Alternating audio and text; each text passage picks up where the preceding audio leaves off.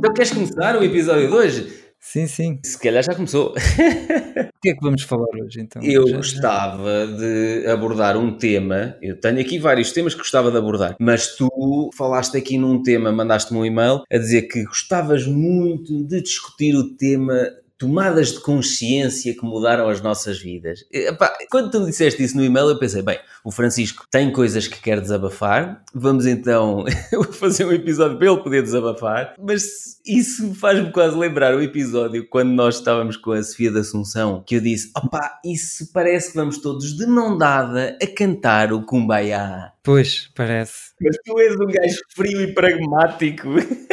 Não sei, tu nasceste especial porque tu não tens tomadas de, se calhar, de consciência. Tenho, tenho, tenho, tenho. Apesar de, de me parecer, quando se fala nisso, tomada de consciência que mudou a nossa vida, apesar de me parecer um tema do Kumbaya, tenho, eu apontei aqui uma série de coisas que eu gostaria de discutir. Mas, como foste tu que propuseste este tema, eu gostava que fosses tu a abrir o- a discussão. Vou-te dizer o que me aconteceu. Porquê que queres falar sobre este tema? Eu fiz um- uma espécie de um ateliê, ou não sei, eles chamaram.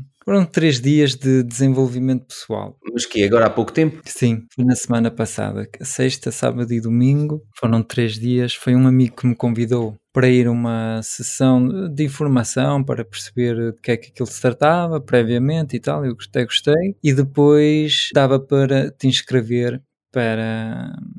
Porque temos todos bloqueios, eles explicaram que, porque é que nós temos bloqueios mentais, também já falámos nisso, e portanto eu achei que sim, que merecia, que estava a precisar sim de, de perceber quem é que eu era e o que é que eu queria fazer, basicamente. É a grande questão, quem é que tu és e o que é que queres fazer da tua vida. Então descobriste que não és o Francisco. Pois, sou o, o Jonas Ronaldo. Exato. És o Jonas Ronaldo, o unicórnio anónimo, que é o username que tu usas no Google Drive. Sim. Pois. Sim. E o que é que eu vinha descobrir? Vinha descobrir muitas coisas e foi muito interessante. Aquilo foi muito intenso, muita emoção e Com muito kumbaya, não é? foi, foi, foi. Mas foi espetacular. Mas conta-me, eu quero saber. Foi espetacular, mas saber, por exemplo, opá, éramos 44 pessoas, para ser eh, específico. O que é que fizemos? Por exemplo, estivemos a falar, eu estive sentado lá à frente de toda a gente e a contar coisas um bocado íntimas que até nem tinha contado aqui, quando falamos dos nossos, os nossos episódios sobre infância. Houve uma parte em que eu não, nunca não, não quis. Ah, quer dizer, para o podcast não falaste, mas foste lá para o, para, para o- workshop de kumbaya a contar tudo. Workshop, exato, usaste a palavra correta, é um workshop. De kumbaya. Exato. Não é justo, não é justo teres contado lá e não contares no episódio, mas está bem. Há coisas Mas, que tu não queres contar. Pois, porque lá tu sentes-te mesmo acolhido. Tipo, podes dizer o que tiveres para dizer, está tudo, ninguém te julga, ninguém te. Não sei se estás a perceber. Comigo não te sentes acolhido porque eu julgo. Contigo, já sei que vou. não, não sei quem é que está por trás a ouvir. Sim, Não. claro. Não, estou a brincar. Não, mas é que foi tudo muito bem pensado. O workshop foi pensado para que tu te sintas à vontade e sintas que possas dizer quem és e falar das tuas fragilidades, Mas medos. Achas que eu lá podia admitir que tenho uma amiga imaginária chamada Jéssica, por exemplo? Podia admitir isso. Podias, podias, isso não é nada. Há pessoas que contaram coisas bem, bem piores, coisas opá, que vês nas notícias e que acontecem na, na vida das pessoas. Quando juntas a quase 50 pessoas e começam cada um de nós, começa a contar um bocadinho da sua vida, Começaste a olhar para ti e dizes, afinal eu sou um gajo normal. Pois, eh, mas, mas, eh, o, o que eu percebi é que não há ninguém de normal. A vida normal, muitas vezes, para as pessoas não é, não é fácil. Há pessoas que têm mesmo eh, contaram histórias difíceis de vida e são pessoas normais, só que aconteceram-lhe coisas que pode acontecer a qualquer um. Uhum. Ah pá, foi muito giro, não sei, não dá para descrever, é uma coisa. Até parece que vens mais calmo e tudo. Sim, sim, sim. Mudei. Há pessoas que mudam radicalmente depois de fazer aquele workshop. Aquele workshop são três níveis. São três níveis. Tipo, o nível 1 é uma pequena introdução. E o que é engraçado é que ele contou que normalmente entravas direto para o nível 2. Mas as pessoas chegavam e iam-se embora a, meio daquilo porque aquilo era muito demasiado violento. Porque o objetivo daquilo é que tu, aquilo é muito potente, muito forte. Uh, sais de lá com uma transformação muito grande e há pessoas que, por exemplo, saíram de lá e deixaram um emprego, deixaram tudo e foram dar uma volta ao mundo ou deixam um emprego e montam um negócio, tipo, é muito tipo, intenso. dar um murro na mesa a dizer porque é que eu estou a adiar isto, não é? Um bocado aquilo que já andámos a discutir noutros episódios. É, aquilo é um acelerador. São três dias muito intensivos e a seguir tens mais dois níveis. O nível 2 são quatro dias e o nível 3 são vários fins de semana. E é exatamente isso. São, são tomadas de, de, consciência que tu percebes opa, que é que a vida que eu andei a construir não é a vida que eu queria e é um despertar mesmo, uau, Olha, e como é que se chama o workshop? É a Greatness Academy. Greatness Academy. E era de alguém conhecido aí do, do mundo digital? Não conheço o fundador daquilo, mas aquilo acho que foi dos anos 70, mais ou menos. E, por exemplo, o Steve Jobs é um dos clientes mais famosos que fez esse workshop. Ah, foi? Sim. Ah, que engraçado. Porque a Tânia de Almeida, quando nós estivemos aqui como nossa convidada, também fez um. Houve um evento também que foi assim transformador, não é? E que ela começou a olhar tipo para. Eu tenho características de, de estar a rir e gostar de me divertir e ser parvinha e não sei o quê. Eu tenho que valorizar isso, não tenho que estar aqui a recalcar essas coisas porque a sociedade não quer que eu seja assim. Exato. Isso é uma das tomadas de consciência que ela teve, não é? É, exatamente. Mas sabes que eu, eu tenho essa tomada de consciência quando faço longos períodos de reflexão. Pois, é isso que tu fazes é bom, mas é, é verdade que a maioria das pessoas ela... andam a correr e não abrandam. É por isso que te digo, tu és um bocadinho especial uh, fazer isso. Não, pá, reservo é tempo para. Não faço isso há muitos anos, mas reservo tempo para estas coisas. Sei lá, uh, até falámos num, num, episódio anteriormente, uma coisa tão simples como a perceberes-te que vais morrer. Isso para mim é uma tomada de consciência importante. Falaram nisso lá? Falaram, falaram. Então conta-me. Repetiram umas 30 ou 40 vezes. Esse momento, eu ter tomado consciência de que ia morrer, abriu-me os olhos para muita coisa. Tipo, pá, há pessoas que me. Havia pessoas que me rodeavam e que eu disse: é pá, se eu vou morrer, não vale a pena estar rodeado por estas pessoas que são tóxicas, que não me puxam para cima, que não me ajudam pá, a atingir os objetivos que eu quero atingir na vida, seja a nível pessoal, seja a nível profissional. Esse, por exemplo, quando eu te disse que isto é tudo um bocadinho todos de mão dada a cantar o Kumbaya, soa-me isso e a Lúcia Julião até diz muitas vezes que eu, tudo que envolva sentimentos e não sei o que, que eu não sou muito bom a falar sobre isso. Concordo que não sou bom a falar sobre isso, mas sou bom a fazer isso comigo próprio. Dá uns anos para cá, pá, eu sou muito bom. A Lúcia Julião diz: pá, tu não exteriorizas sentimentos quando estás deprimido, ou porque as pessoas às vezes acham que eu não estou deprimido, não é? Que eu nunca estou deprimido. Também tenho os meus momentos em que eu digo assim faz algum sentido isto? Sim, também tenho esses momentos de indecisão. Mas, por exemplo, se tu fizesses esse workshop, compreenderias porque é que nunca te desvendas e porque é que nunca falas a, a ninguém sobre os teus sentimentos. Podias perceber isso. Saías de lá já. Mas não sei se quer perceber isso. não, é. Opa, como é que eu tenho de explicar? não é uma coisa que me agrade falar de sentimentos, de emoções e de. E porquê?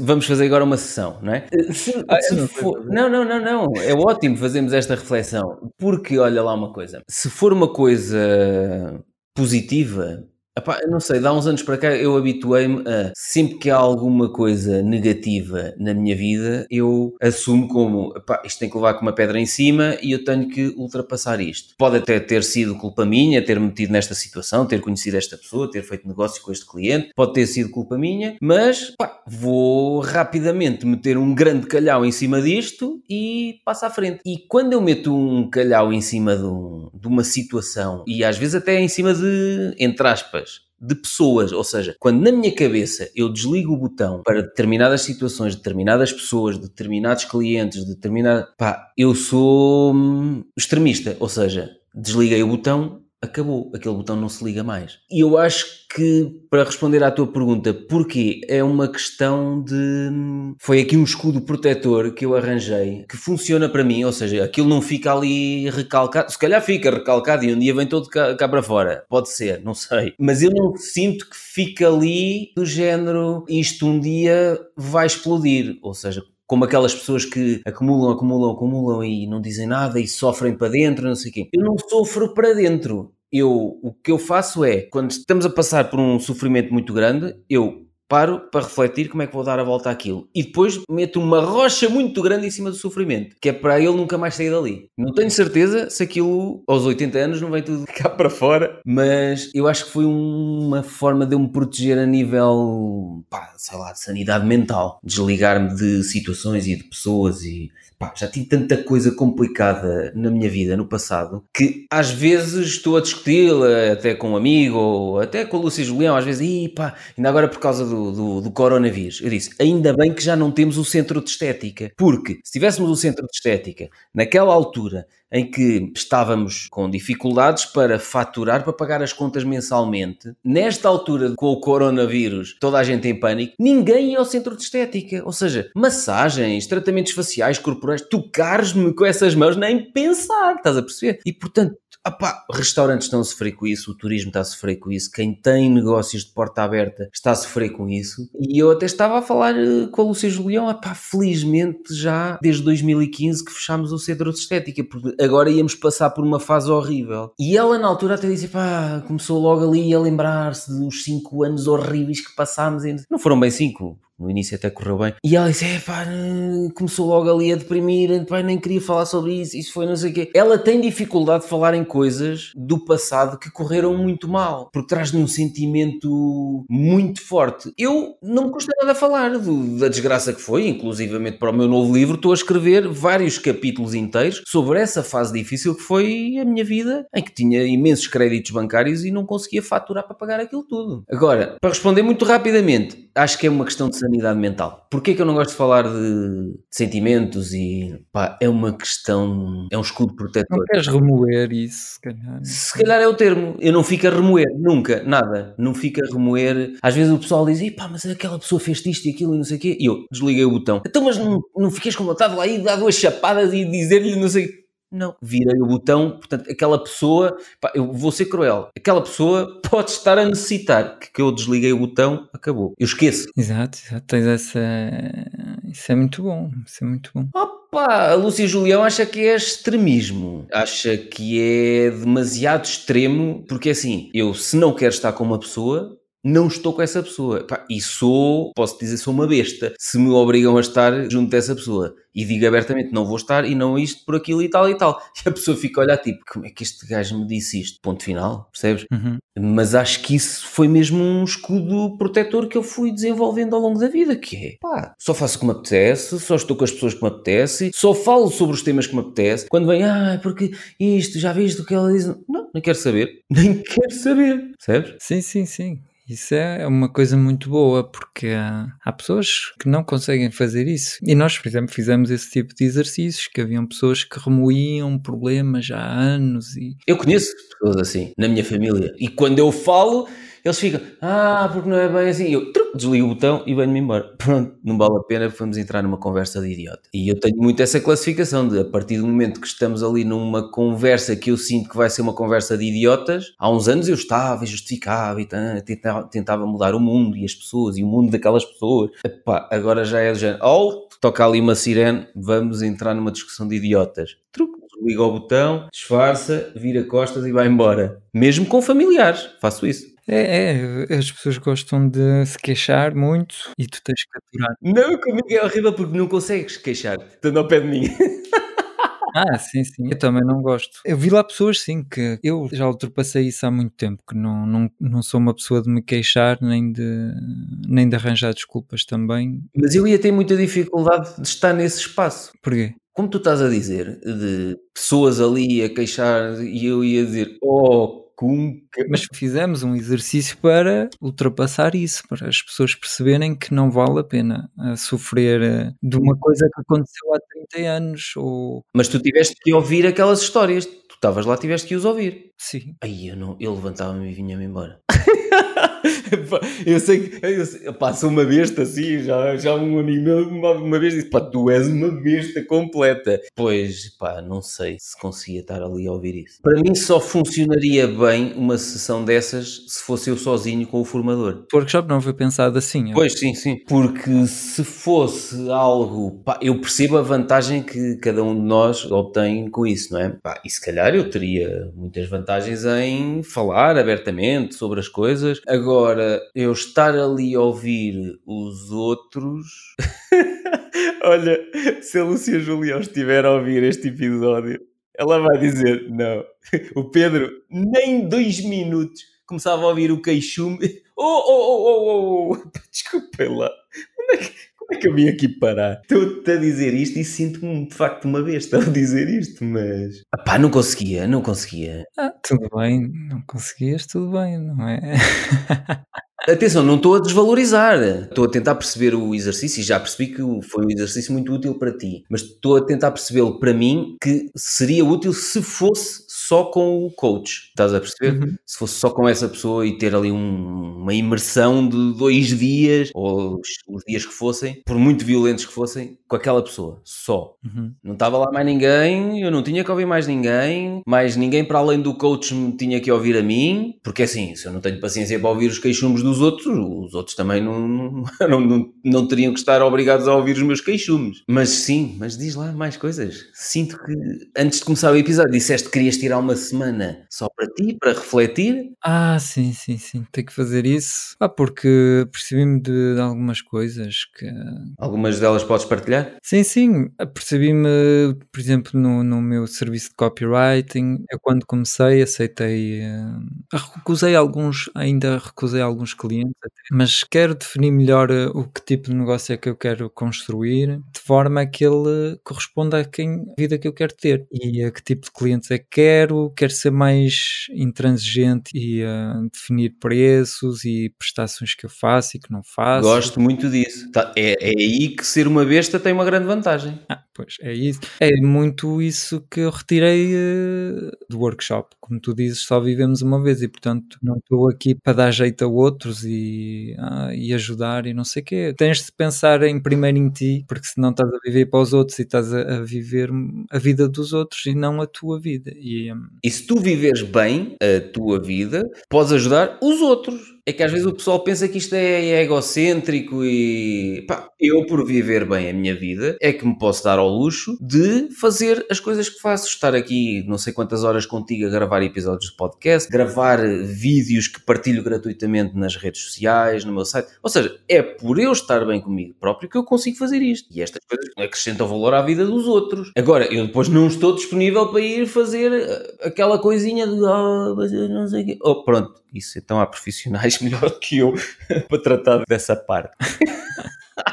Lá vem a besta, ao de cima. Não, mas eu não estou a criticar nada. Não, e aqui nas conversas despreocupadas é fixe porque assim, eu e tu temos opiniões contrárias a, numa série de coisas, pá, e isso é ótimo. Por isso é que isto é uma conversa despreocupada, é nós podermos estar a, não é, a dizer um contra o outro. Não, não, não, não. mas eu não quero criticar, não, não porque isso é uma das coisas que também descobri, tipo, estamos sempre a criticar porque é que ele não fez isto, porque é que não faz aquilo, porque é que ele está vestido assim. Preocupa-te contigo, é mete na tua vida. Mal. O que eu costumo dizer é isso, mete na tua vida. Opa, olha que merda, para que é que estás a preocupar com o outro? Mete na tua vida. Exato. Portanto, estás à vontade, eu não, não me chatei nada. Se não estivermos de acordo, está tudo bem. Claro. Na mesma. Olha, e mais coisas que eu, por exemplo, apercebi-me há pouco tempo, numa destas minhas longas reflexões, apercebi-me que, epá, pelo menos, não sei se será o resto da vida, mas pelo menos nos próximos 5 ou 10 anos, não vou perseguir a próxima grande ideia de negócio. Ou seja, eu durante muito tempo sempre gostei de experimentar ideias novas e tinha ideias, lançava marcas novas, projetos novos. Vou continuar a fazer isto, mas depois até podemos gravar um episódio separadamente sobre as sete formas de rendimento que eu tenho neste momento mensalmente. Eu apercebi-me que aquelas sete formas de rendimento que eu tenho são formas de geram-me dinheiro por mês porque são as coisas com as quais eu me identifico e que eu faço naturalmente sem qualquer tipo de esforço. Estás a perceber? Pois. E portanto, eu quero nos próximos 5 ou 10 anos investir muito tempo, estudar muito, experimentar muito, não na próxima grande ideia para além daquelas sete, mas quero investir muito mais a desenvolver aquelas sete ideias e formas de rendimento que eu já tenho. E a perceber-me disso trouxe-me um relaxamento completamente diferente. Ou seja, já não estou com aquela coisa de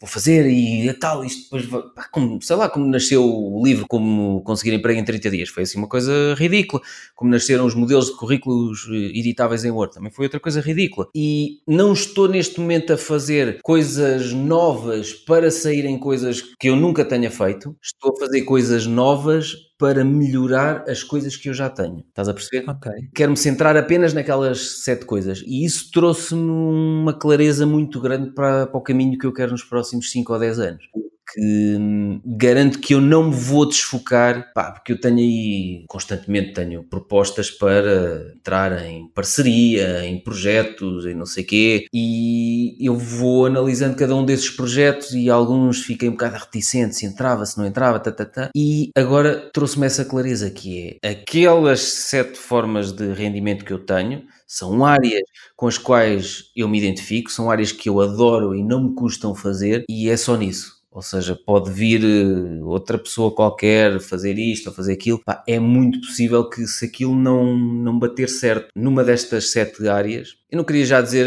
as sete fontes de rendimento, queria guardar isto para outro episódio. Que é para as pessoas serem obrigadas a ir ouvir o episódio em que falamos sobre isto. E como é que chegaste a essa descoberta então? O quê? Das sete formas de.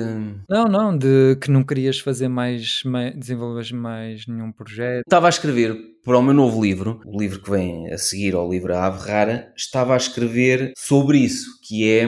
Já houve várias pessoas que me perguntaram como é que tu ganhas dinheiro por mês? De onde é que vem o dinheiro? E eu pensei, pá, vou escrever um capítulo do meu livro novo sobre isso. E então comecei a esquematizar quais eram as minhas fontes de rendimento mensais. E percebi que eram sete coisas diferentes. Ok. E então comecei a estruturar cada uma delas e comecei a olhar e disse assim: pá, eu se calhar não tenho dado muita atenção a esta ou àquela. E se eu desse um bocadinho mais de atenção a isto, se calhar isto transformava-se numa coisa ainda maior, sem ser um esforço gigante adicional da minha parte. Ah, vou-te dar um, um exemplo de uma área onde eu quero continuar a investir, que é a produção de conteúdo. A produção de conteúdo, seja em vídeo, seja escrito, seja no formato de áudio, eu identifiquei isso. E na produção de conteúdo, pá, eu gero dinheiro com o conteúdo que produzo, apesar de produzir muito conteúdo gratuito. Mas, por exemplo, uma coisa na produção de conteúdo onde nós neste momento em que estamos a gravar o episódio, ainda não geramos qualquer retorno financeiro. O podcast, estes episódios do podcast. E então foi aí que eu comecei a pensar em cada uma das coisas que estava a fazer dentro daquelas áreas e disse: há aqui coisas que têm uma capacidade para escalar grande. E o podcast, eu acho, partilhei contigo até no início do episódio, que nós no podcast Conversas Despreocupadas temos uma capacidade muito grande para escalar e chegar a muito mais pessoas. Uhum. E este chegar a muito mais pessoas,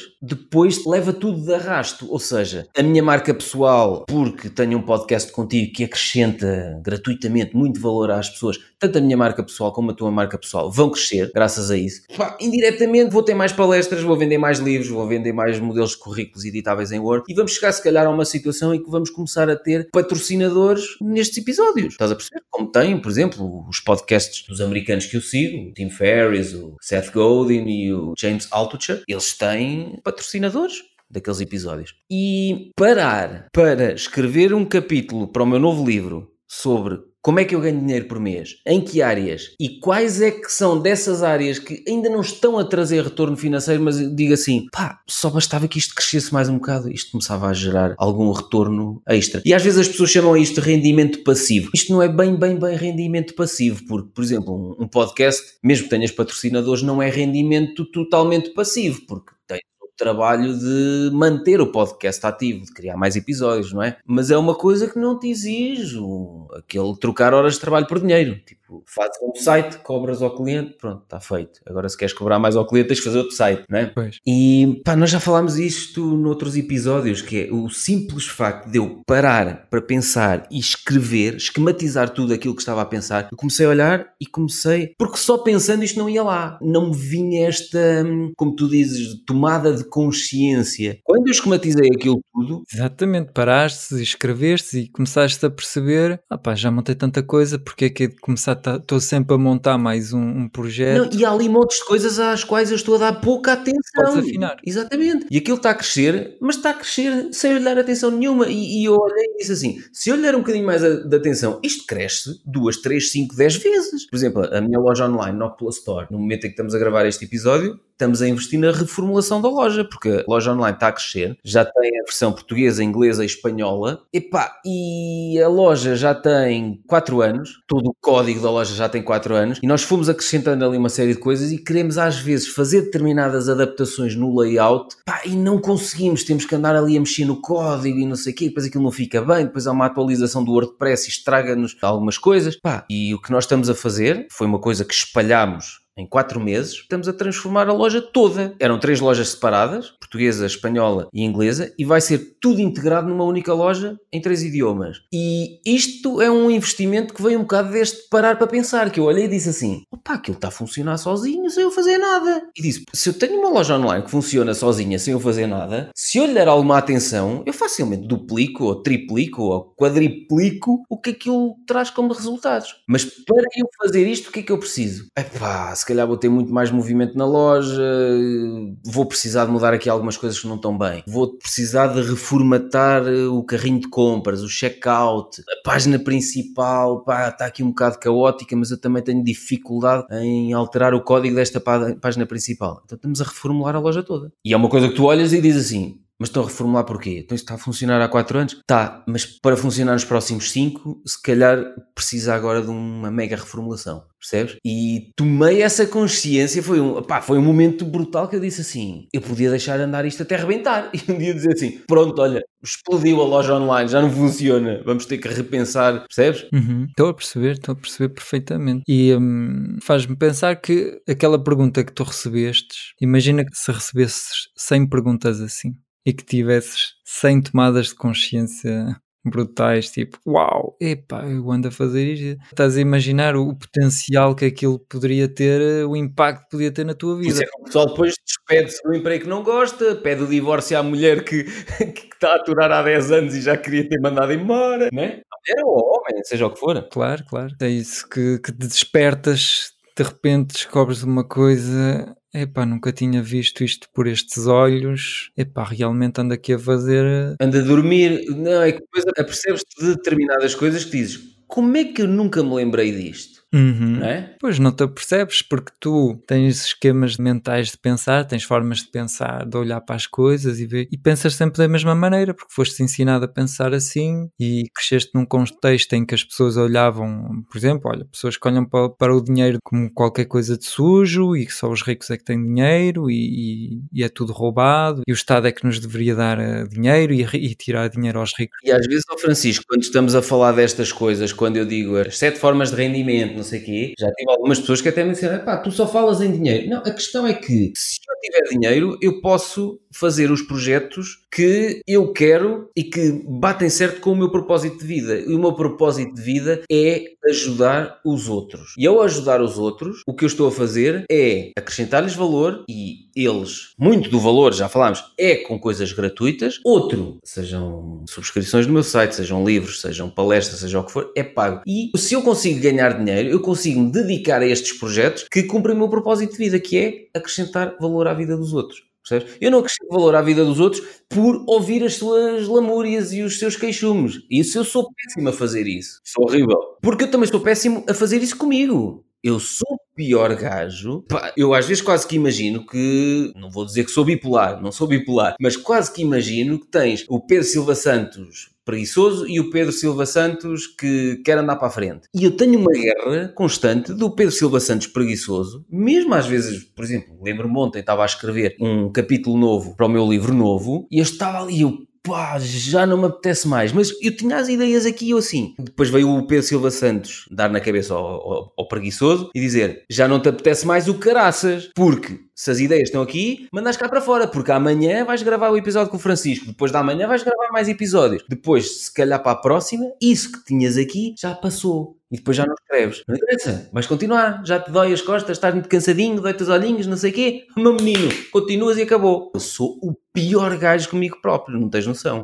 Ah, por exemplo, também haviam pessoas que, que, que falaram sobre isso. Umas que são muito. Perfeccionistas. Não, que são duras com elas próprias e outras que não, que dormem até o meio-dia ou duas da tarde e não fazem nada. E... Opa, se fizeres isso uma vez por ano porque estás cansado ou porque estás não sei o quê, pronto, e, e dedicas-te e a tua vida está a andar para a frente e estás a acrescentar valor aos outros e estás a fazer alguma coisa de útil neste mundo. Se fizeres isso uma ou duas vezes por ano, não me incomoda. Estás a dar um prémio ao teu corpo a dizer: olha, tens bombado aqui, tens estado a trabalhar que nem um louco para andar com as coisas para a frente. Anda, fica até às 11 da manhã ou até. Pá, nem sei como é que ficam até às 2 da tarde na cama, mas pronto. Mas a questão é: sabes quando às vezes as pessoas na brincadeira dizem cada um tem a vida que merece? Isto nem devia ser dito na brincadeira, porque basicamente, opá, às vezes há coisas más que nos vão acontecendo que nós não controlamos e temos que dar a volta e às vezes nascemos numa família conflituosa ou tivemos o azar de nascer num país em guerra, pronto, essas coisas não conseguimos controlar. Agora, excluindo essas coisas, que são extremas, tudo o resto é mais ou menos, tens aquilo que mereces. Opa, se tu estás na cama todos os dias até às duas da tarde, ou depois trabalhas a tarde toda e trabalhas a noite toda, o Tim Ferriss, por exemplo, escreve muito bem à noite, escreve muito bem até às duas, três da manhã, e ele só se levanta mais ou menos à, à hora do almoço. Pronto, depois trabalha bem durante a tarde e trabalha bem durante a noite. Agora, se levantas às duas da tarde e depois das duas para a frente é só lamúrias e depois vais para o sofá jogar Playstation e não sei o quê e fazes disso o teu dia a dia, opá, por favor, e depois tens a vida que mereces. Acredito que os resultados que tu vais que tu vais obter na vida não são nada especiais e, portanto, se te estás a queixar, se calhar está na altura de pensar se a culpa não é tua. E por isso é que eu muitas vezes já nem sequer ouço esse tipo de queixumes, porque a resposta que as pessoas vão ter é: eu tenho uma característica horrível que é interrompo as pessoas quando estão a falar. Essa é uma característica horrível que eu tenho que eu ainda não consegui controlar muito bem. Tenho outra característica que as pessoas acham horrível que é depois vais ter que ouvir. E portanto, as pessoas depois não vão gostar de ouvir isto, não é? Dorme até às duas da tarde, anda com lamúrias todo dia, multiplica isto 365 dias por ano, pronto. Tens a vida que mereces, meu menino. Claro, claro. E nós fizemos, por exemplo, um exercício que foi engraçado, em que as pessoas tinham. Eram duas pessoas a fazer o exercício e uma queixava-se de problemas e o outro tinha que ouvir. E o outro que ouvia, ele fazia um gesto que era assim: ai, coitadinho. Tipo, o outro diz: ah, mas, eu, mas o meu pai batia-me quando era pequeno. Ai, coitadinho, pois é. Sim, mas e depois o meu chefe despediu-me. Ai, coitadinho de ti, pois é, tão difícil. Fazia, fazia um pouco das pessoas que se queixavam. Eu então era bom, eu era bom a fazer isso. Pois. Sim. Mas tinha que fazer o sacrifício de ouvir, ok. O objetivo do workshop era chegar onde, por exemplo, já estás em alguns aspectos e, e eu também. Eu, eu, eu, já estava nesse exercício, já não sou desse tipo de pessoas, mas adorei ver pessoas a tomar aquela consciência. Epá, realmente isso é uma estupidez, eu estou sempre aqui. Porque o que ele te ensinava é que isso tira-te poder. Significa que tu não tens o poder de fazer as coisas estás a entregar o poder na, às outras pessoas, é o teu chefe que decide, ah, o meu chefe despediu-me, ou o meu chefe é muito mau comigo e não sei o quê. E ao fazeres, ai, coitadinho, tu percebes que ah pá, sim, realmente só, só sou coitadinho porque eu pá, não saio do, ou, ou, ou enfrento e vou-lhe dizer que não é assim que se fala comigo e não sei o quê. Foi muito bom. Estou-me a lembrar do episódio que a Tânia de Almeida falou do podcast, quando diziam que o episódio sobre os chefes abusadores e quando ela defendia que os chefes abusam porque tu deixas. porque abres um precedente, não é? Ele começa, pede mais horas ou pede não sei quê. Epá, e tu, sim, sim, sim. E a dada altura estás a mal. Aqui é a mesma coisa. As pessoas abusam porque tu deixas. Porquê que as pessoas comigo já não abusam? Até inclusivamente lá em casa, as minhas enteadas, por exemplo, às vezes com a minha namorada estão-lhe sempre a pedir isto e bem não sei o quê. E ela diz, não posso. E ela, ai, mas não sei o quê. Bem, trocam mensagens, estão ali, aquilo dava para escrever livros, não sei porque é que perdem tanto tempo com aquilo. Mas há dias eu estava-lhe a dizer: olha que a mim não me mandaram uma única mensagem. e ela disse, porque elas sabem que tu nem sequer respondias. elas podiam dizer, ah, oh Pedrinho, podes fazer não sei o quê porque a mãe não sei o quê. Pá, eu até podia responder, que era, não. Se a mãe te disse não, não. Mas porquê? Mas não sei o quê. Tal. O mas porquê e o mas não sei o quê, não sei o quê, já não leva a resposta. Morreu. Lá em minha casa, elas sabem que eu tenho esta frieza que é, eu dou 200% de mim nas coisas que eu quero fazer e nas coisas com, com as quais eu concordo. Pá, agora, lamechice e coitadinhas, não sei o que, não sei, essa Não. Eu não tenho que levantar a voz, eu não tenho. Não, pá, até não é o meu estilo, estás a perceber? É, não. Pois, e, e, por exemplo, isso é um bocado, é fazer 100% o que tu queres e 0% o que os outros querem que tu faças. E há pessoas que se sentem mal com isso, porque é verdade, eu sou má pessoa, porque então ela pediu-me para eu ajudar a. Ah pá, são três da manhã e pediu-me para eu ir à casa dela para ajudar, eh, não sei, a arrumar, a arrumar a casa. Um amigo e... meu tinha uma namorada que era assim. Ela ligava-lhe, ah, não sei o quê, e o gajo, se fossem 3, 4 da manhã, ia lá à casa dela, tá, mas o que é que? Opa, olha, comigo não dava, sabes porquê? Porque eu tenho o telemóvel em modo voo quando estou a dormir, azar. É, o que é que eu estava a dizer? Nesses exercícios, Ok, tu percebias. O problema é porque é que tu, as pessoas sentem-se mal porque elas não, não querem enfrentar a forma como a outra pessoa vai reagir. Não querem que a outra pessoa olhe para elas como uma pessoa que é má, então nós éramos amigas e tu não me vens ajudar quando eu preciso. o Ricardo quê. Matias tem isso com alguns clientes, pá. Que ele às vezes diz, ah, o cliente não sei, pá, abusou isto e aquilo. E eu, porque tu és um fofinho. Basicamente, o que tu tens que dizer é, e não sei o que é sei tal, fatura com juros de mora, atrasou-se no pagamento. Ah, não sei o quê. Pá, foi o que eu lhe disse. Diz que foi o contabilista, que é o que eu faço. e assim é fácil. Não tenho dificuldade em lidar, a pessoa não me vai criticar a mim. Estás a perceber? Não, mas isso também é um bocadinho, estás a esconder, mas podias perfeitamente dizer, não, é assim, eh, eu fiz o trabalho, você tem que pagar pelo trabalho. Quando você vai às compras também eh, não chega à caixa e depois, ah, não sei o que, será que me pode deixar... Sabes que com alguns já não vale a pena ter esse tipo de discussão. Isso está implícito, pá. Eu vou-lhe estar a explicar uma coisa que é implícita. Não, mande-lhe uma fatura com juros mora e depois o gajo vem para aqui, telefona, não sei o quê. O meu telefone ou está a reencaminhar não sei o quê, liga para o fixo, fala com a Estela e a Estela já tem indicação de dizer ah, pois o contabilista sabe que vê que isto está... Pronto. O contabilista já me disse, eu tenho que arranjar um seguro de vida, uma apólice com, que me cubra mais porque qualquer dia apareço com formigas na boca de um cliente qualquer teu que vem atrás de mim que é sempre culpa do contabilista. Mas, eh, inclusivamente, nas negociações, que nós podíamos fazer um episódio sobre negociação, eu tenho ali um livro que se chama Como Conduzir uma Negociação, que uma das coisas que tem, um dos capítulos, ou um dos subcapítulos que tem, é ser simpático não funciona. Pá, não tens que ser uma besta, mas há determinadas coisas, na maior parte das coisas, se é não, é não. Não é sim para ser simpático. Estás a perceber? E essas coisas que tu estás a dizer das pessoas vivem em função daquilo que os outros querem que eles vivam. E, inclusivamente vão a festas de amiga. Ah, testa aquela vaca, não sei o quê, mas pronto. Faz anos, faz anos, tenho que comprar uma prenda. Minha prima em segundo grau, não é? Tal, tenho que ir comprar uma prenda e tenho que levar uma prenda para a miúda, que ela agora tem uma filha. Mas aquilo que era interessante é que o exercício é que as pessoas fazem o que, o que os outros pedem, não só para que porque não querem receberem as críticas de, das outras pessoas, mas porque elas, elas é que se sentem mal, estás a perceber? Não é tanto porque a tua amiga vai te dizer que tu és, então não vieste, disseste era os meus anos e não vieste, tu és muito má, mas não, é o sentimento que tu ficas, como é que tu te relacionas com o facto de, olha pá, não fui aos anos daquela minha amiga, como é que tu te vais sentir? E ok, é sentir-te, ok, não quero ir, portanto estou a fazer, estou alinhado com o meu desejo, portanto não há problema. Quem está mal é ela. Eu fiz o, que é normal, não é? Não, não, não tenho vontade de ir, estou cansada, estou cansado, ainda por cima não comprei prenda, não sei o que é que lhe de oferecer. Olha, faz-me lembrar quando a minha irmã, eu não tenho filhos, e até podemos falar sobre isso, tenho duas enteadas, mas quando a minha irmã teve a filha, na altura, epá, os meus pais criticaram-me imenso. Eu não fui vê-la ao hospital, nem fui ver a criança ao hospital. Quando ela saiu do hospital, eu depois vi a criança. e então, os meus pais na altura, então não tens vergonha, tu nem sequer foste visitar a tua irmã ao hospital e não sei o quê. Pá, eu disse, eu acho completamente deprimente. Eu, quando estiver no hospital, quero que me deixem em paz. E a minha mãe disse: É, eu um dia vou-me lembrar disso, não sei o quê, espero que nunca estejas. Tá, tá, tá. É pá, porque eu disse: Ela que saia rapidamente do hospital, agora vou para lá eu ver. Quando ela sair, eu depois conheço a minha sobrinha. E isto chocou os meus amigos mais próximos e chocou os meus pais. Do género: Tu não tens curiosidade para ir conhecer a tua sobrinha? Não. Não, não é minha filha, pá.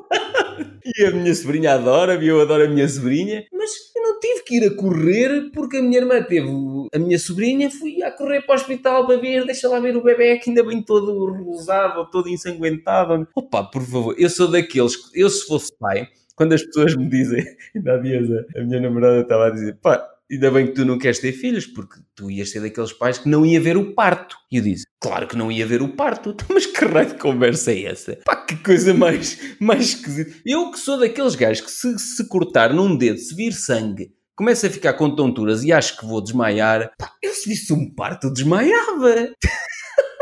Estás a perceber? E depois as pessoas acham que isto é uma insensibilidade qualquer, que, pá, que eu devo ter nascido com um coração de pedra e não sei. Pá, não tem nada a ver com isso, é. Porquê que eu me vou pôr numa situação se as pessoas me começarem a falar de Ei, ele teve não sei o quê, estava com uma gengiva inflamada e já estava a criar não sei. Eu começo a ficar a ver cenas à roda. Juro-te, se me começas a falar em gajos com isto ou com aquilo, eu, isso é que eu nunca podia ser nem médico, nem enfermeiro. Não, aquilo começa-me a dar uma volta ao sistema que eu desmaio. Portanto, se me quiseres ver a desmaiar, pá, é começares-me a falar dessas coisas. Tipo, e o gajo bateu contra o carro e ficou com um braço pendurado e com dois ossos de fora. Pronto, tal. Eu começo a magicar, começo a ver a imagem, não sei, tufa, desmaio. Se me quiseres torturar, é fazer isso. É sentares numa cadeira, de mãos e pés atados, e começa-me a contar essas histórias. Quando for preciso, já sei. mas, opa, mas, mas, é assim, na minha família as pessoas já sabem, opá, pronto, ele é estranho, é... e eu agora já vivo bem com o facto deles dizerem que eu sou estranho, não me incomoda. É, estou a perceber. Pá, não há mal nenhum. Eu adoro a minha sobrinha e ela adora-me, estás a perceber? Pá, tem, é completamente vidrada por mim. Mas pronto, é, quando ela for mais velha, então lhe vou dizer: olha, estás a ver? Durante os primeiros dias eu não te fui ver e mesmo assim tu gostas de mim.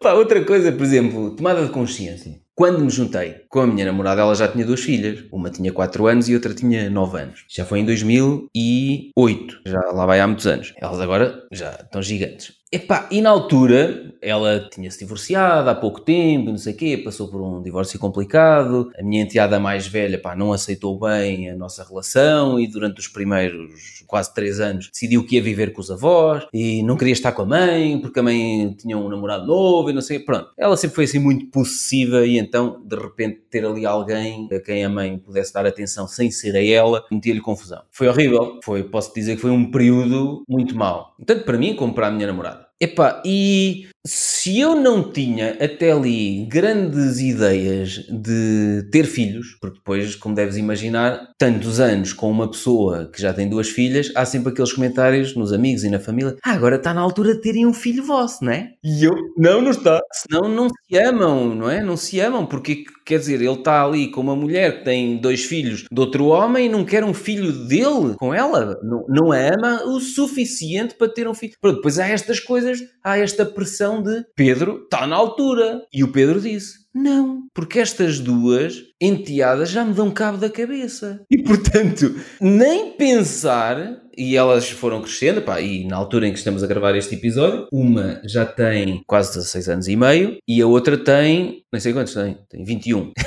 Sim, 21. Estava a pensar se tinha 21 ou 22. Portanto, já são já são grandes. Mas nem pensar que eu ia começar um processo outra vez do zero, pá, porque eu passei momentos completamente horripilantes à custa de, daquelas duas crianças.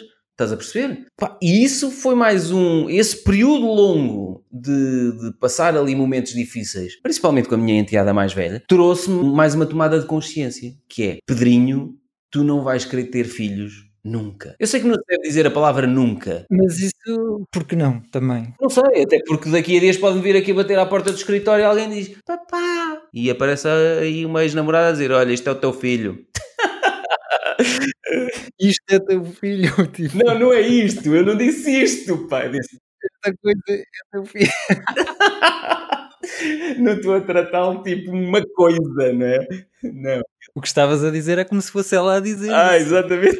E ela aqui estava a tratar, tipo, isto é o teu filho. Isto. Já começava mal essa história. Estava a ficar mal, estava. É, estava é, a começar mal. Apercebi-me que, opa, já montes de pessoas me disseram: Ouve, mas o nosso propósito nesta vida quer dizer, tu vais morrer sem deixar os teus genes, não sei o quê. Vou! Opa, mas qual é o stress dos genes? Se eu deixar coisas que acrescentam valor à, à, à vida das outras pessoas, não tem que ser meus filhos.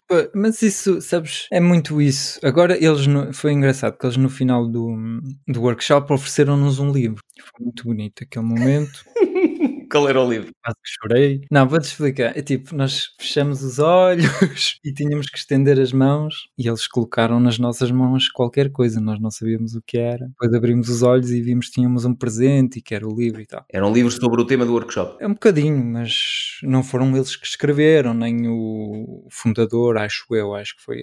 É um livro que eles acharam bom, acho eu. Ah, pá, o que eles explicam é que, por exemplo, eu agora estou na primeira parte e eles explicam que basicamente tu a sociedade e as leis, a, sociedade ditam-nos leis como devemos viver um, as nossas vidas. Por exemplo, e essa é uma dessas leis que, ah, se estás casado com alguém, tens de ter um filho. Ou, basicamente, na tua vida tens de, de, ter um filho. É obrigatório. E essa é uma das leis que a sociedade te mete na cabeça. E, basicamente, o livro explica que, neste primeiro capítulo, que nós tentamos, claro, corresponder a, a essas leis, porque senão é como quando eras pequenino. Se fizeste tudo como a, a mamã disse e o pai disse, batiam-te palmas. Se não batiam-te, mas não era palmas. não era palmas, era palmadas. É, é.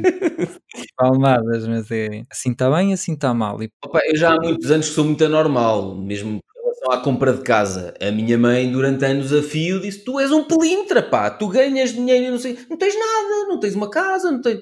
Não tenho nada. Mais uma lei. Mais uma lei. Tens de ter uma casa. Então eu tenho uma empresa que está a gerar dinheiro. Não é muito mais importante hum. do que ter uma casa que me iria obrigar a trabalhar numa coisa, mesmo que eu não gostasse, para pagar aquilo durante 30 ou 40 anos mais valioso ter uma empresa. E é por isso que as pessoas estão frustradas nas vidas delas, porque não se conseguem libertar dessas leis para fazer o que elas querem mesmo fazer. Há um livro giro que se chama Fartos de Tudo aos 30 e tal. Eu vou-te mostrar, tenho aqui. Espera. Enquanto estavas a falar, olha aqui, estava-me a lembrar deste livro, Fartos de aos 30 e tal. É muito engraçado este livro porque fala exatamente nisso, que é fazemos a vontade a todos, fazemos a vontade sociedade, fazemos a vontade... E chegamos ali aos 30 e tal anos e dizemos, não era nada disto que eu queria, como é que eu vim parar aqui? Não é? Exatamente, e depois ali o objetivo é destruir as regras todas. Espetáculo! É, porque é que tem que ser assim? Porque é que não pode ser diferente? E são crenças que temos e quando há pessoas que vêm e que quebram as crenças nós ficamos de boca aberta, tipo um dia uma pessoa imaginou, opá, e se nós fizéssemos, e se eu fizesse um avião e que pudéssemos viajar pá, de um continente para o outro voando? A primeira vez que ele disse, olha, tu és burro, que é tipo, isso possível voar como um pássaro estás a brincar, ou primeira vez que alguém se calhar disse, olha, imagina que eu pudesse falar aqui com outra pessoa que está na outra ponta do mundo. Olha, na sauna, há dias, o senhor João na sauna disse que há muitos anos, no emprego dele, quando ainda eram aqueles telemóveis de mala muito grandes. Houve um colega dele que chegou lá no escritório e disse assim: Ó oh, João, olha, fala aqui com não sei o quê. E deu-lhe uma coisa, na altura ainda era assim uma coisa gigante, tipo um tijolo. Fala aqui com não sei quê. e o gajo olhou para aquilo, sem fios, com uma antena, e ele disse: Fala aí com não sei quê. Sim, está ali o. pá, não me lembro. Está o Manel do outro lado, quer falar contigo. E o gajo olhou e ele disse: Eu até tenho vergonha de admitir isto, mas ele disse que olhou para aquilo naquela altura e disse: Ah, isto é uma partida do 1 de Abril. Está ali do outro lado o quê? Isto não tem fio nenhum a ligar a lado nenhum. Estás a ver aquele conceito de o telefone tinha fio e, era, e tinha que estar ligado. E ele, quando viu uma primeir, um primeiro telemóvel, aquela primeira base de telemóvel, que não estava ligado a lado nenhum, ele pensou: Oh, isto está a gozar comigo, está-me a pregar uma partida. É giro. É, sem dúvida. O que tu aprendes é que só quem pensa fora da caixa é que traz inovação e que nós conhecemos. Basicamente, o que eu penso muitas vezes é que pessoas é que tu conheces, que são mundialmente conhecidas, são quase todas pessoas que fizeram tudo de forma diferente, porque aqueles que fazem tudo de forma normal portanto não saem da, do anonimato. Só aquele que traz inovação, só aquele que faz algo diferente, algo de novo, é que nós, olha, este gajo conseguiu correr os 100 metros em, em menos X segundos, quando toda a gente pensava que era impensável. Olha, este conseguiu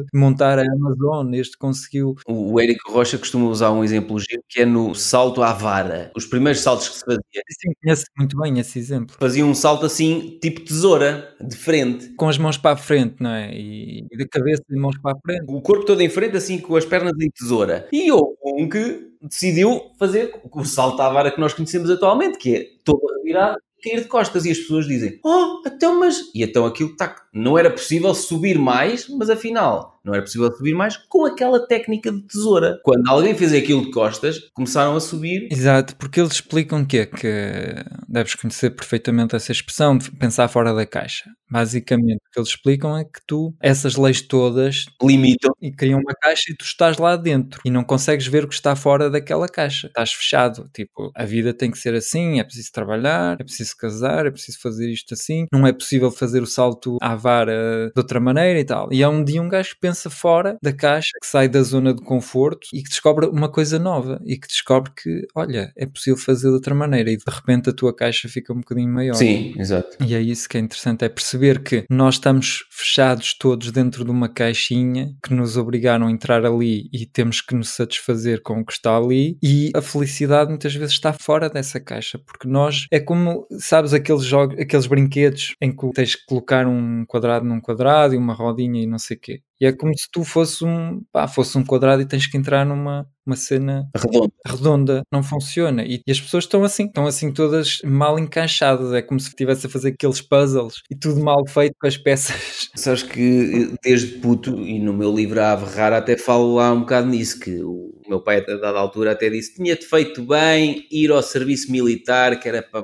baixar a bola. Ah, pois, tu foi, pensavas demasiado fora da caixa, Pedrinho. Tens que ir para o serviço militar para te pôr as ideias. Há dias um, um militar, eu estava no. estava a pôr os meus cremes na barba, no cabelo e não sei o quê, e estava no, no balneário do ginásio e ele disse: se eu te tivesse apanhado na tropa quando eu era sargento ou tenente, não sei, tu ias ver. tu ias ver os cremes. Eram uns banhos de lama e de bosta que tu ias ver. Mas acho que estavas a fazer um podcast que tivesses ido para a tropa, feito tudo certinho, não sei o quê. Achas coisas. Uh... E se tivesse um crédito habitação para pagar a 40 anos e tivesse comprado um Porsche Panamera e tivesse uma casa de 500 mil euros e mais três filhos e dois cães Serra da Estrela para alimentar, pá, se calhar, pois, se calhar não. E se tivesse que, para manter isso tudo, se tivesse que ir todos os dias para um emprego que detestava, ah, pois, garante Francisco, não estava aqui a fazer isto contigo. Eu aceito que pessoas sigam essa vida. Eu, para já, não, não estou muito interessado, para ser sincero, não estou muito preocupado. Eu também aceito, mas quero lá saber. Exato, se eles se sentem bem nessa caixinha, tudo bem. Agora eu não me sentia nada bem nessa caixinha, estás a ver? Eu quero algo meu. E foi uma das tomadas de consciência que eu tive é que eu tenho muita tendência para não confiar nas minhas próprias ideias, sempre à procura de ver o que é que os outros fazem para depois me autorizar a fazer. Ah, deves usar isso para te inspirar, não para te dar autorização para fazer. Hum, mas era assim que eu fazia. Lembras-te que este podcast, eu quando te vim ter contigo, foi porque eu gostava de um que era parecido e queria tentar fazer a mesma coisa ao princípio. O que acabou por nada por acontecer, porque tu tens a tua forma de fazer e fizemos de outra maneira. Mas isso é uma cena estúpida. Estás a ver? Eu estava, eu consegui, ok, já percebi que a vida, entre aspas, normal, não era para mim, ter um emprego e tal. Consegui extrair-me disso, mas depois comecei a montar os negócios de outras pessoas, à maneira de, de, os outros. Não, não estava a fazer exatamente como eu queria fazer. A única coisa que eu acho negativa é tu estás a querer fazer à maneira dos outros e, e estás a fazer à maneira dos outros para te dar autorização para fazer. Isso é a única coisa negativa. Agora, inspirar-te noutras coisas que tu admiras e que tu gostas, não sei o quê, para ser a tua base de começo, de início, estás a perceber? Aí parece-me bem. Pois, mas não era isso, eu não consigo fazer. Interiormente era eu vou fazer assim porque é que ele faz e portanto estou autorizado para fazer. Exato, eu, eu esperava sempre que alguém, isso é uma da, das tomadas de consciência que eu espero sempre que alguém faça para ter autorização, agora também posso fazer. Se aquele fez é porque é aceitável fazer aquilo, embora eu já tivesse aquela ideia mas há muito porque tempo. Porque não lidas bem, por exemplo, com a rejeição?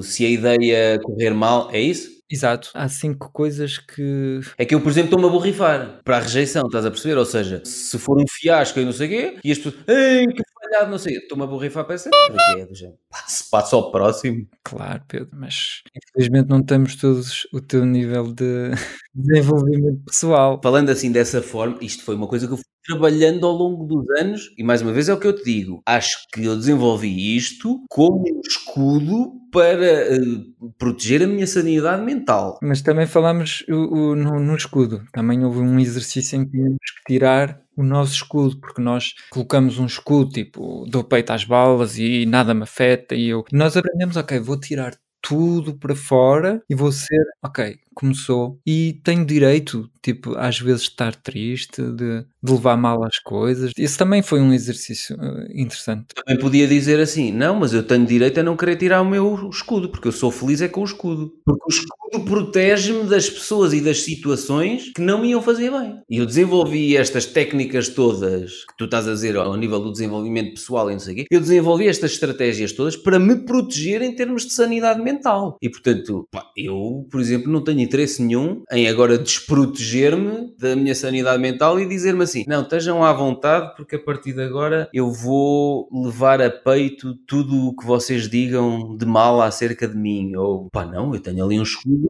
É bem isso, não é bem isso. Tu tiras porque tu estás a mentir. Ah, ok, ah, está bem, está bem, está bem.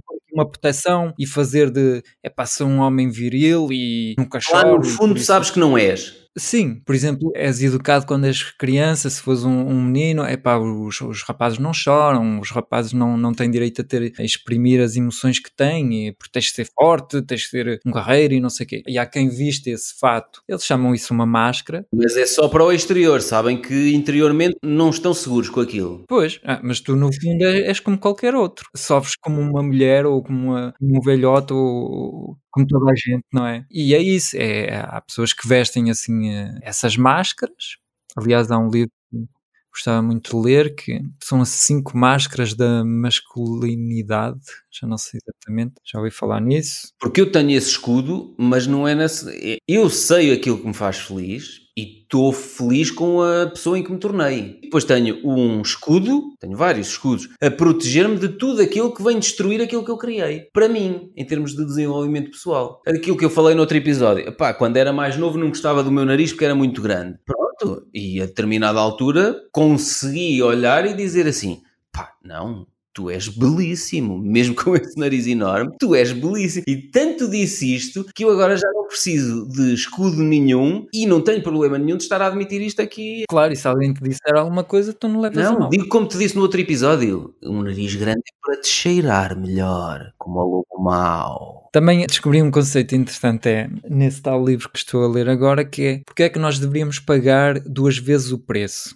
Por exemplo. Isso, de certa forma, é injusto. Por exemplo, se tu fores apanhado, pá, vamos em vez de dizer tu, mas vou dizer eu. Olha, fui eu que fui apanhado a roubar no Pingo Doce um chupa-chups e ok, tive que pagar o chupa e tal. Mas sinto-me mal com aquilo. Logicamente, tu só deverias ser punido uma vez. Roubaste uma vez, és punido uma vez, não é? Não, isso é que seria justo não seria justo tipo de seres punido para o resto da tua vida porque, pá, porque roubaste ou porque te aconteceu qualquer coisa. Mas é o que nós fazemos quando estamos a remoer. Estamos sempre a pagar o preço daquele erro todos os dias, todos os dias. Isso é completamente estúpido. O que é que tu haverias de sofrer com a, eh, o teu nariz? Pá, ok, percebeste um, um dia, percebeste, olha, tenho um nariz aqui um bocadinho comprido, mas só pagas uma vez esse, pá, esse preço, esse... É. Não, mas, mas apercebi-me a determinada altura que isso era a coisa menos importante para as pessoas, que pessoas, quando olhavam para mim, não olhavam para mim e viam, e com que, que nariz tão grande. Tipo, o, aquele ator, o Gérard Depardieu, né? Que tem aquele nariz. Opa, o meu nariz não está a esse nível de pelicano,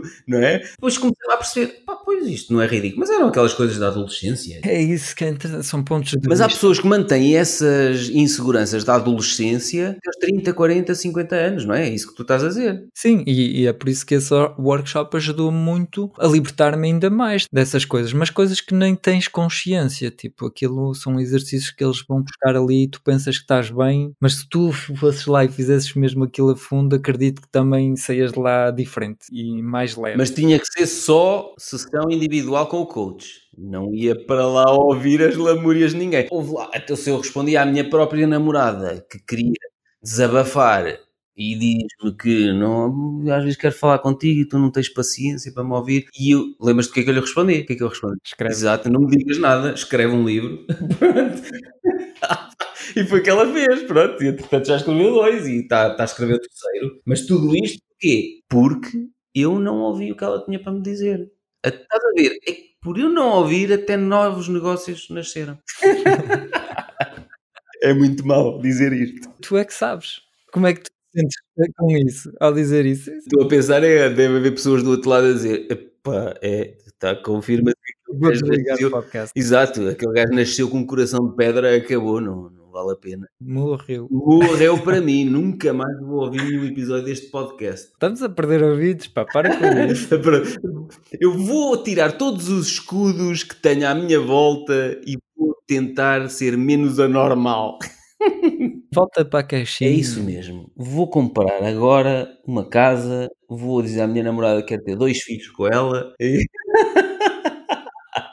ela ia-se passar. Ainda há dias estávamos a falar, não sei quem é que disse, ai, vocês deviam ter agora um filho vosso, não sei o quê. E ela respondeu, porque já me conhece, né? há tantos anos, ela disse, Às vezes também é para meter conversa, não? não, acham estranho nós estarmos juntos há tantos anos e ela ter duas filhas, que são minhas enteadas, e não queremos ter um filho nosso. E ela respondeu-lhe, ela agora também já está assim um bocado com. Metade do coração também já está de pedra, o dela. E ela disse, opa, isso era a criança a entrar em casa e o Pedro a sair. Do género, ele não ia passar pelo processo do zero outra vez. Ah pá, e eu disse há dias a um amigo meu, eu tenho um miúdo, tenho o segundo filho agora há pouco tempo, e na altura ele disse, ah tal, estamos a pensar em ter o segundo filho, eu disse, pá, não te metas nisso, que eu depois digo, digo estas coisas, Ah, deixa as pessoas fazer o que elas querem, não achas? a minha mulher quer, a minha mulher quer, não sei o que, anda-me a chatear e tal, e pá, eu pronto, faz o que quiseres, pronto, já tem outro, outra criança, Já tem já tenho outro, ou seja, eu tinha um, agora já tenho outro, epá, bem, nem dorme, depois tem de problemas, depois tem que ir para o hospital, depois tem não sei o quê, depois anda assim para correr porque a mãe vai buscar um e ele tem que ir buscar o outro, e depois, olha, pá, uma vida.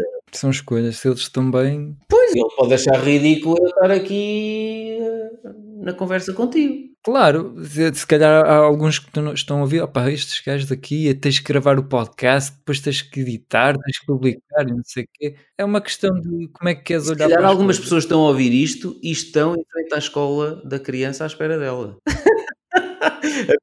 Os filhos estão a ouvir agora. Imagina os filhos que estão. Somos todos filhos de alguém, todos a ouvir. Eu também. É, isso quando eu digo. Eu digo a toda a gente: não tenhas filhos. A minha irmã, por exemplo, no, sei lá, no primeiro ano e qualquer coisa, em que teve a minha sobrinha, não dormia à noite. E eu disse-lhe: pá, eu avisei-te. Na brincadeira e ria-me. E ela diz: ó oh, Pedro, avisaste-me. Eu avisei-te, avisei para não teres filhos. E a minha mãe disse: opá, então, mas se ninguém tivesse filhos, quer dizer, nem tu tinhas nascido, o mundo acabava. E eu disse: não, porque a questão é que a maior parte das pessoas vai querer ter filhos, porque vai achar que esse é o propósito deles aqui na Terra. Respeito isso. O meu propósito não é esse. Uma das tomadas de consciência da minha vida foi: eu não estou aqui, ou melhor, aquilo que eu quero deixar neste mundo não é uma criança. É um negócio, é um projeto. É informação que possa ser útil às outras pessoas. Epá, e se essa informação for útil para as outras pessoas terem uma vida melhor e em vez de terem só dois filhos poderem ter cinco, ótimo! Eu cumpri o meu propósito e estou a ajudar as outras pessoas a cumprir o propósito delas, que não tem que ser como o meu.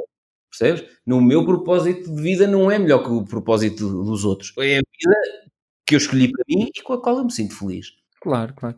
Olha, um que eu tive agora. Mesmo agora. É, tive há bocadito. Foi: não devemos montar negócios para ganhar dinheiro, mas devemos montar projetos para ajudar os outros. Isso é uma tomada de consciência que se tu verdadeiramente interiorizas e que sentes e que vives, isso realmente é algo que pode mudar brutalmente a Em todos vida. os projetos em que eu me meti, porque eu disse, "Ei, isto vai ser uma mina, deram merda.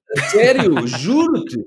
Juro-te. E já me perguntaram, ainda há dias, um amigo meu disse: pá, tu pegaste em coisas completamente ridículas e transformaste aquilo em negócio. Como é que fizeste? Não sei muito bem, ou seja, não pensei naquilo como um negócio. Isso que tu estás a dizer, eu identifico-me. Eu não pensei naquilo como um negócio. Pensei naquilo, olha, isto é útil? É. E foi tão útil que a determinada altura comecei a cobrar, seja por pá, informa- vídeos, passei a cobrar determinados conteúdos em vídeos exclusivos para quem tem uma assinatura no meu site. Mas eu não disse assim, vou criar vídeos para meter num sistema de assinatura tipo Netflix no meu site e vou ganhar dinheiro com isso. Opa, se calhar saí completamente ao lado. Eu apercebi apercebi-me é que aquilo que eu partilhava era útil para as pessoas e que a determinada altura havia determinadas pessoas que queriam saber como é que eu fazia. Então, se queres saber como é que eu faço, começa a fazer palestras. Eu lanço livros. Fui aos pouquinhos fazendo isso. E, então, se calhar vou fazer como é que eu faço. Criei cursos online no meu site. Agora, não foi uma coisa, e agora o que está a dar é cursos online, vou criar um. Não foi assim.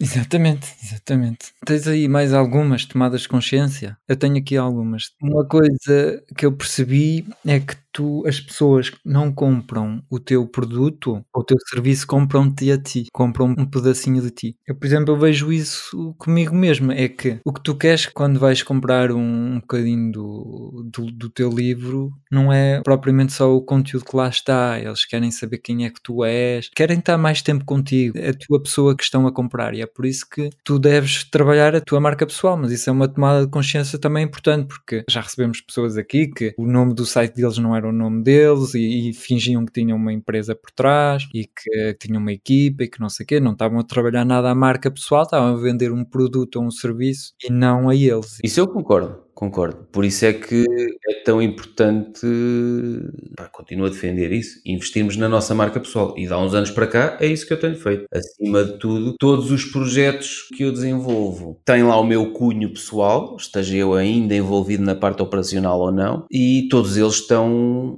a crescer porque eu estou a investir na minha marca pessoal, mas depois o contrário também acontece. Ou seja, à medida que esses projetos vão crescendo, também fazem crescer a minha marca pessoal. Exatamente. Isso é muito importante, a nossa marca pessoal. Se me perguntasses se deves investir uh, para os próximos 10, 15, 20 anos numa marca de um produto ou de um serviço ou o nome de uma empresa ou não sei o quê, ou se deves investir no desenvolvimento e em alavancar a tua marca pessoal, eu diria alavanca a tua marca pessoal. Independentemente daquilo que tu faças, imagina que eu quero deixar, não é o que vai acontecer, mas imagina que eu quero deixar de escrever livros e quero dedicar-me a dar concertos com uma guitarra acústica pelo mundo.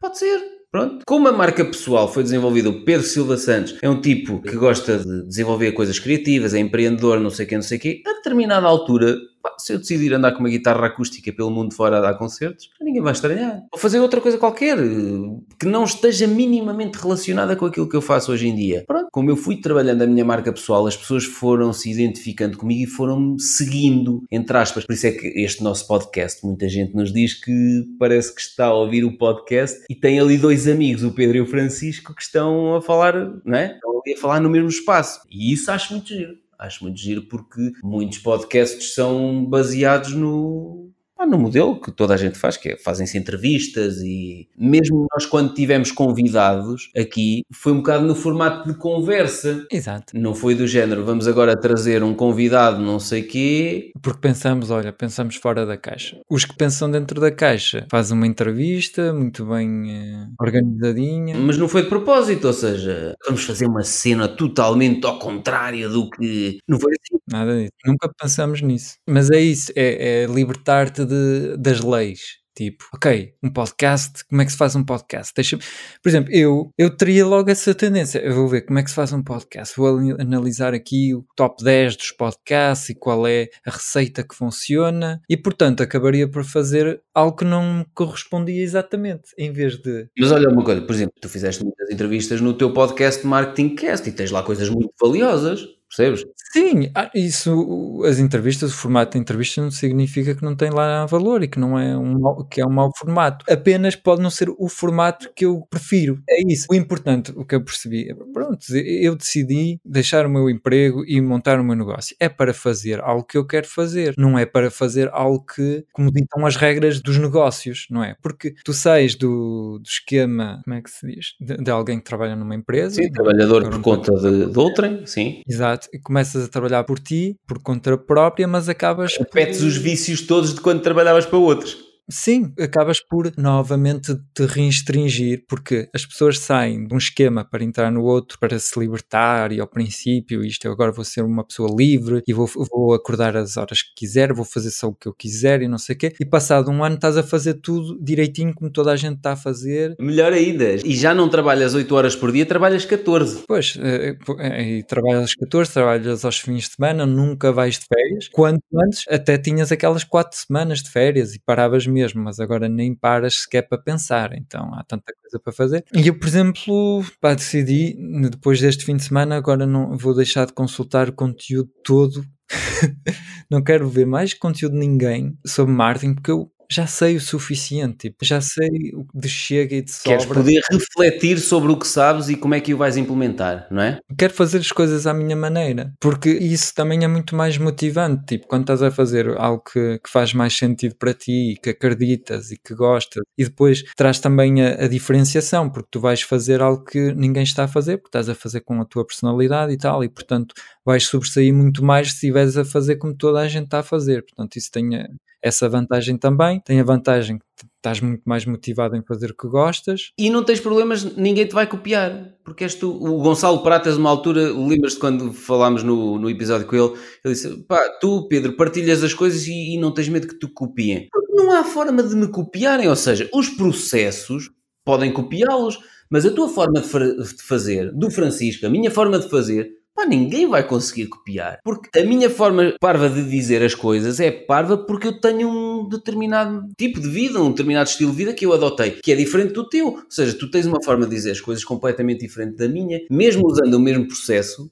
eu e tu nunca vamos fazer as coisas da mesma forma. Até às vezes acho que é um bocado exagerado quando as pessoas dizem tenho medo que me roubem a ideia, não sei o quê. Tu já disseste isto mil vezes. Uma ideia não vale nada, meu. Pois, isso é uma tomada de consciência. Se alguém vem, aquela mania das pessoas, pois, eu tive uma ideia não sei o quê e depois uh, vou partilhar essa ideia e alguém vai dedicar 10 anos, 16 horas por dia a desenvolver aquela ideia, a arranjar investidores ou créditos bancários para não sei o quê e aquela ideia vai, ser, vai valer milhões. Mas achas que é isso que vai acontecer? Baseiam-se naquela história de, de, que ainda dias ouviram um podcast. Os dois gêmeos partilharam com o Mark Zuckerberg do Facebook, partilharam a ideia do Facebook e depois, ah, porque o Mark Zuckerberg roubou-lhes a ideia. Roubou-lhes a ideia, mas depois toda aquela implementação ao longo dos anos e arranjar os investidores e desenvolver o Facebook conforme ele é agora, acreditas mesmo que foi Estás a perceber? Se alguém vai roubar a tua ideia e a vai executar melhor do que tu, há dias ouvi isto num podcast, era uma reflexão interessante. Tu partilhas uma ideia e alguém a vai roubar e a vai executar melhor que tu, essa pessoa tem o direito de avançar com a ideia. Porque é melhor que tu a executá-la.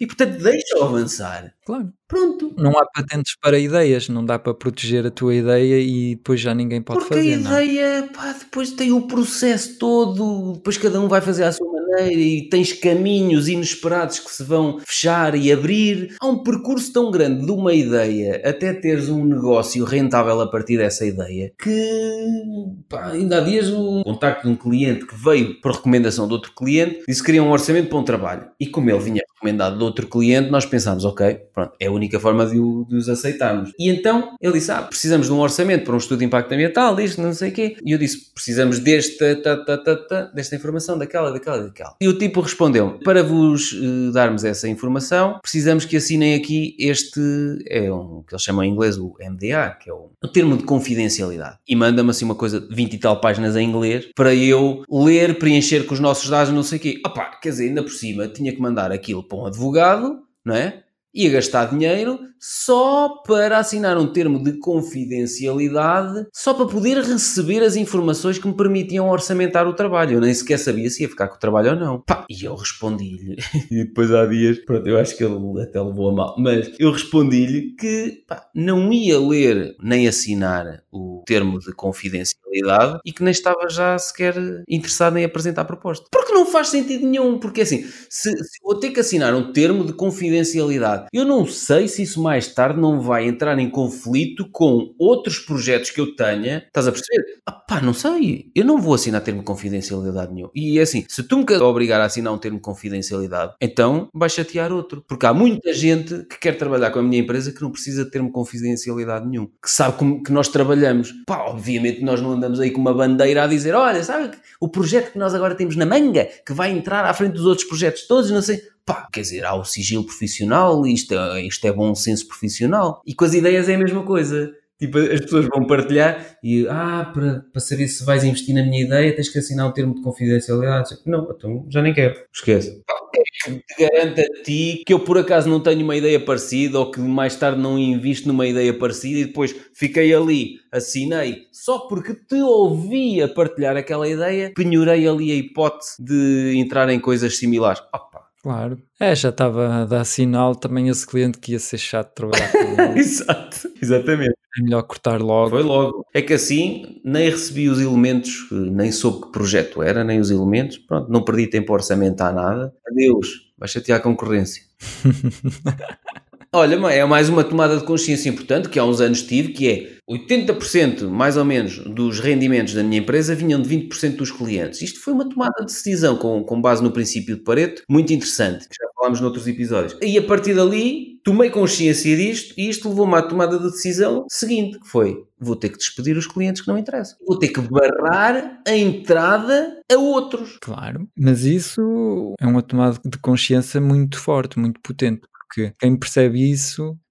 Outra tomada que eu tenho aqui que é 80% do sucesso do teu negócio depende da tua mentalidade. E eu percebo que o que separa muitas vezes um bom empreendedor de outro é a sua mentalidade. E é por isso que eu estou a gostar muito de, deste workshop, gostei muito. E um, tenho dois clientes, por enquanto, até em desenvolvimento pessoal. E vou a começar a trabalhar mesmo. Foi uma das coisas que eu decidi preciso de desenvolver mais a minha mentalidade para conseguir ter mais coragem de dizer não a um cliente, dizer mais vezes não e dizer, dizer mais vezes é assim que eu quero fazer e se não quiserem não estou interessado, porque sei que esse é que é o caminho para um sucesso, para um negócio que vai ser bom, bom para mim. Vai contra as regras do capitalismo, que é tens uma empresa, batem-te à porta, dás um orçamento e prestas serviços. Foi o que já me disseram. Mas não. Mas a longo prazo eu é que vou ficar a ganhar, porque eu, por exemplo, se eu for um copywriter que faz todo tipo de páginas para todo tipo de clientes, para to todo tipo de prestações e tudo e mais alguma coisa, tudo que dá dinheiro, aceito. Eu faço tu a jeito do site e não sei o quê, tu fazes-me isto e fazes, fazes-me esta página e tal. Ok, a curto prazo vou ter muitos clientes e até posso ganhar muito dinheiro, mas eu a longo prazo de decidir, eu vou ser, quero ser o melhor copywriter de desenvolvimento pessoal, por exemplo, em França. Ok, quero ser super reconhecido. Vou ter que recusar muitos clientes, todos aqueles que não são desenvolvimento pessoal. E depois há prestações de serviço que eu vou dizer, ok, só faço e-mails e páginas de venda, não faço, se quiseres fazer a homepage do teu site ou a página contactos, isso não estou interessado. Mas a longo prazo, tipo, eu vou, vou desenvolver tanta, vou escrever muito mais páginas de vendas, vou escrever muito mais e-mails, vou conhecer muito melhor esse nicho do que qualquer outro. Clientes. Vais ter clientes que te valorizam mais o teu trabalho, vais ter clientes te pagam mais. Pá, eu posso te dizer que nós, e sabes que temos uma lista muito pequenina de clientes privados na minha empresa de consultoria ambiental, e nos primeiros dois meses de 2020, eu por acaso estive ontem a fazer uma análise, já faturámos 37%, em dois meses faturámos 37% do que faturámos o ano passado. Em dois meses, ok. Uma lista pequeníssima de clientes. Ou seja,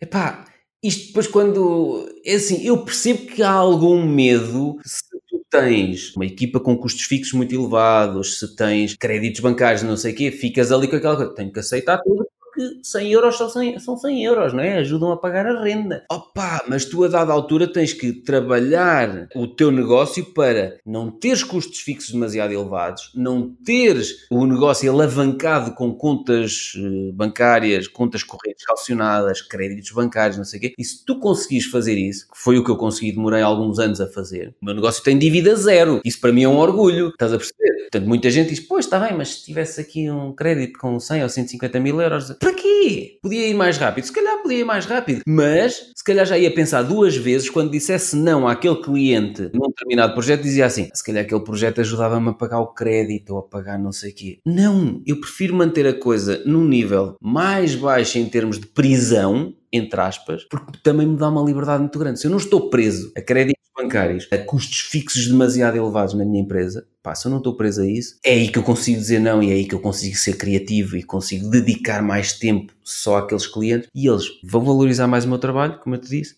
e vão-me pagar mais. No copywriting vai-te acontecer a mesma coisa. Esses clientes vão-te pagar cada vez mais e vão valorizar o teu trabalho. Os outros pequeninos, ui, por uma qualquer, iam-te estar a chatear, ah, Francisco, é porque não sei o quê, não ficou bem, a largura do, da página devia ser mais 2 pixels, não devia...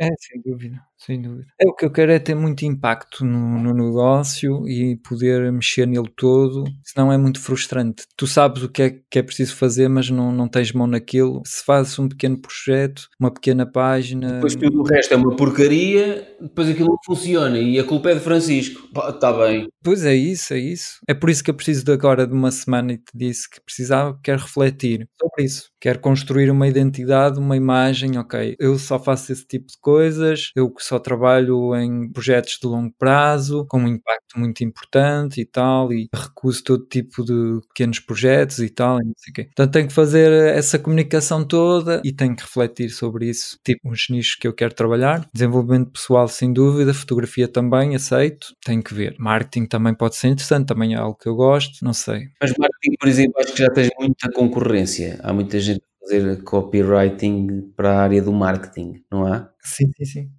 Pá, e entrando com muita concorrência. Mas a concorrência também a mim incentiva-me, tipo, ok, vou ter que trabalhar bem, vou ter que ser mais inteligente, vou ter que. Pois, nós também estamos numa área, as energias renováveis, por exemplo, a consultoria ambiental nas energias renováveis, pá, é uma área é muito bem paga e estamos a concorrer contra tubarões muito grandes e portanto também foi isso, ou seja, tivemos que nivelar por cima. Outras áreas, por exemplo, gestão de resíduos e higiene e segurança no trabalho, que é uma coisa que nós detestamos, pá, não prestamos esses serviços e é aquela coisa, estão a ser prestados por valor, valores tão baixos que ninguém valoriza aquilo e a maior parte dos trabalhos que estão a ser efetuados são trabalhos de fraca qualidade, percebes? Isso também é giro que estás a falar, que é nivelar-se por uma concorrência mais exigente, porque também te vai obrigar a ser melhor que eles.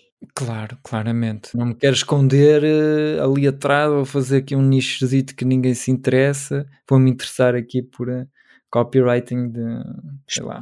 de minérios em asteroides. o que eu tive uma recentemente era na área da sedução. Tipo, aqui há muito. Um, eles tipo de curso online, era um coach em sedução para te ajudar a engatar nas aplicações de tipo Tinder e, e várias. E eu, opa, eu, eu disse, mas eu já eu estou com alguém há 10 anos, nunca sequer tive uma aplicação, nunca instalei, não sei como é que não funciona. Não percebo nada disso. Não percebo e depois eu não gostava também da maneira dele falar, que era muito direta, muito. Opa, eu não, não olho para as, para as mulheres como se elas fossem objetos, mas aquilo era um bocadinho como engatar, como, como meter uma mulher na cama em 30 minutos com a minha estratégia, em quatro passos. E amanhã meter lá outra. O que é que eu fiz? Encontrei um. Eu tenho vários amigos copywriters e perguntei se eles tinham interesse em, em fazer aquele projeto. Houve um que até teve interesse, fez o e-mail era um teste para ver, eh, ele é que fez o e-mail. Depois o cliente acabou por recusar, mas estou a pensar em fazer assim, tipo, quando alguém vier ter comigo, que o projeto não me interessa a mim, dou a um amigo e depois cobro uma porcentagem. Eu sei que tu não fazes isso, mas eu não me importo nada. eu, eu trouxe-lhe um cliente e, portanto, se o cliente me chegou a mim foi porque eu coloquei bastante esforço para, para ele chegar a mim e, portanto, também tenho direito uma espécie de, de portagem que passas por mim tens de pagar a portagem, não é? Mas gostei de, ok, vou recusar, não me interessa. Porque se eu tivesse que me interessar por isso, ia ser uma chatice. Pois, pois, pois, pois, pois, Eu tenho algumas histórias no passado de ir buscar as namoradas às redes sociais e, portanto, eu podia fazer algum uhum. vídeo. Então tu podes fazer um curso online. Mas já tens o sete projetos. Não é? portanto, não. Uh, sim, sim, sim. Pá. É uma pena. Desde i5 e... Como engatar no i5 em 2020? Olha, podia ser essa. Como engatar no i5 Eu falo nisso no livro a aberrar. Como é que, que fui buscar a minha namorada ao i5, não é?